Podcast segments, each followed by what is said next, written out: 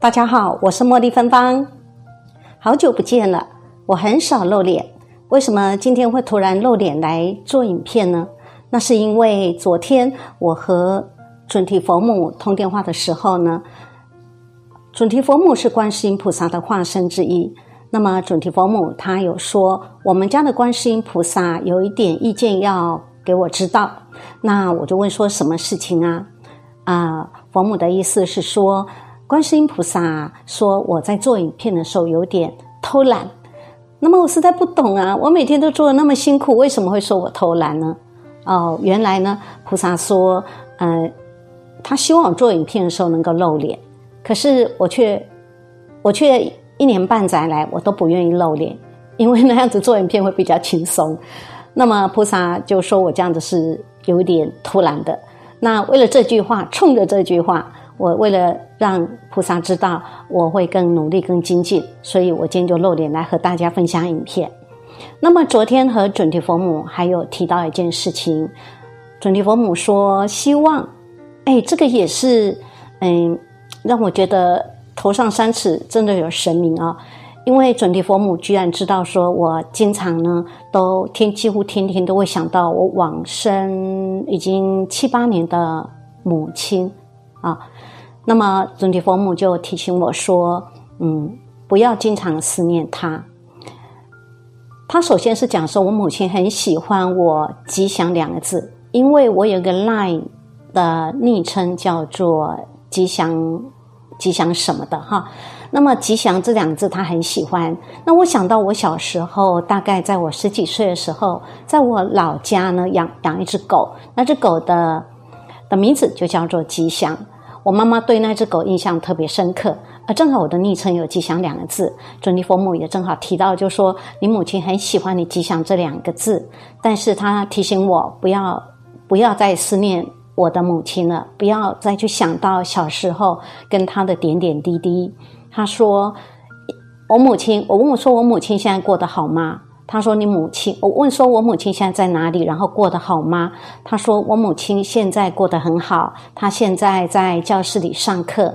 但是杨世坚像你这样子，这样子的思念他呢，会让他们的灵魂不容易提升到另外一个境界去修行。”好，那么这个当然，准提佛母这样提醒我，我会更释怀的忘掉我母亲。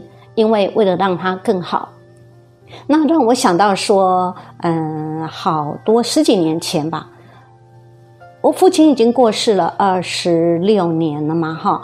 那么大概十几年前呢，台北一位通灵师傅，那时候我去问他事情的时候，他就主动跟我讲说，嗯，你不要太再这么的想念你的父亲，哈，不要再想念他了。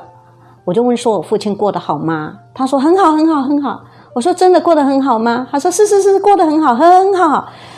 那不管是在安慰我哈，还是假的，不管是真的还是假的，但是一位是师父，一位是准提佛母，都希望我不要再这么思念我的父母，而他们都是主动提起的，并不是他们会主动提起，并不是我去问的。那么。他们会主动提起，因为啊，这个问世是要付费的，而他们会主动占用我付费的时间提醒我，可见这个是对灵界是很重要的，所以他们，我相信他们才会这样子提醒我，不要再这样子思念着父母，这样会影响到他们灵魂提升以及灵魂的进修。好，那么至于至于呢，杨世人。对于往生亲人的过度思念，是否会影响到他们的投胎转世呢？这个问题我们今天来聊一聊。如果是影响的话，那肯定是会的。那至于会不会影响到他投胎转世，这个还牵扯到他本身业力的问题，并不是他本身很执着，或者他亲人很执着，就可以把他绑在身边，永远都不要走，也不不会是这样子。那么业力呢，包含他今生做的，以及前世，还有生生世世，以及他死后家属为他做了些什么，都有关系。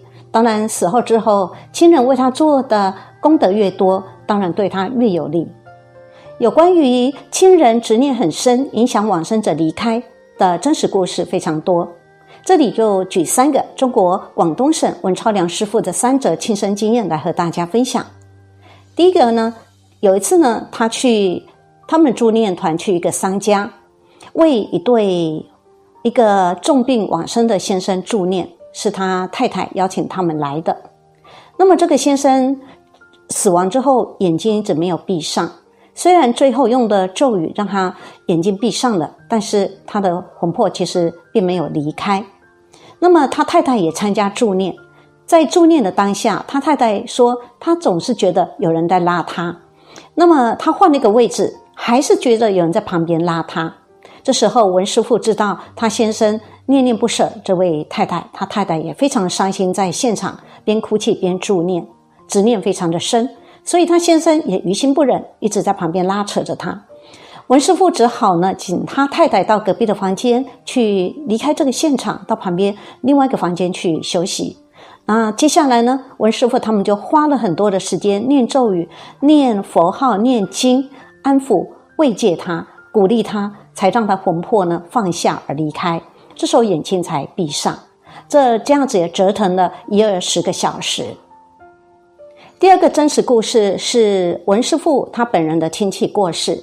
这个男生死的时候大概四十几岁，那么他太太知道他车祸往生，非常伤心，手就拉着他先生的手，一边拉着一边伤心。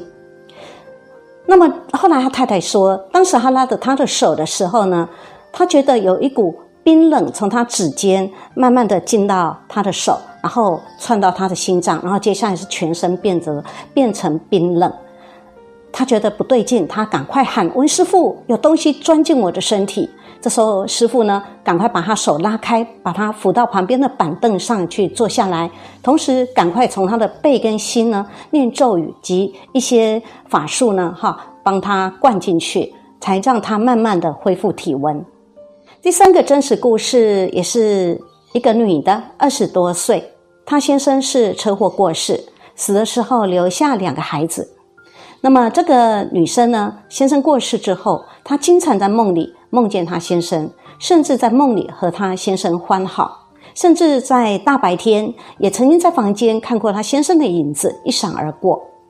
那后来，因为这个女生还年轻，条件也不错，人也漂亮，所以有许多人为她介绍对象。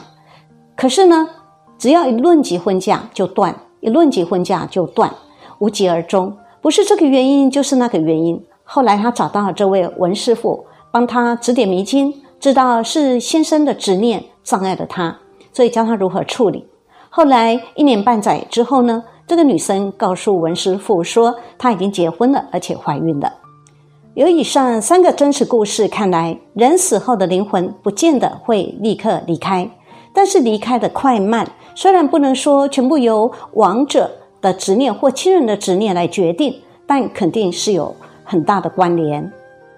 所以说，当亲人往生之后，我们最应该跟他说的话，就是告诉他，请他一路好走，去他该去的地方，不要再留恋这个城市了。这个家，这个地方已经不再是属于他的。也许听起来非常无情，但是这是对往生者。跟阳世间的人最好的方法。有些人对亡者不了解，总以为这个是我的亲人，我最爱的父母，生前对我这么好，怎么可能害我们呢？其实这是一个非常大的误解。记得以前指点我拜祖先的王师傅曾经说过：“西郎地，西郎地。”当往生者过得不好的时候，就是找子孙，而且亡者属阴，而生人属阳，两者一旦接近，即便他没有真的有心要害子孙家人的问题，但是也会如冰棒遇到火炉，热会被降温，冰也会被融化。也就是说，阴气会伤阳气，阳气又会伤阴气，两败俱伤，得不偿失。而且不要以为他对你的好是肯定好的哦，万一他认为下面那个地方很好玩，想带你下去玩一圈。而你此时又一个不走运而上不来，那不就完了吗？所以亲人往生之后，如果要对他最好的方式，就是为他积功累德，将功德回向给他，例如用往生者的名字去捐款，可以捐给老人、孤儿、流浪动物等等都可以，也可以去造桥铺路，或者呢是注印善书经书都可以，这才是真正对他们最好的方法。那么。最好能够在四十九天内赶快做，这样子他可以直接收到这些功德，对他的黄泉路上会更有帮助。如果超过四十九天，也一样收得到，只是他会比较慢。好，以上呢就是提醒大家，必须要不要人往生之后不要太过于思念他们，同时要在在他往生之后，对他最好的方法就是为他积功累德。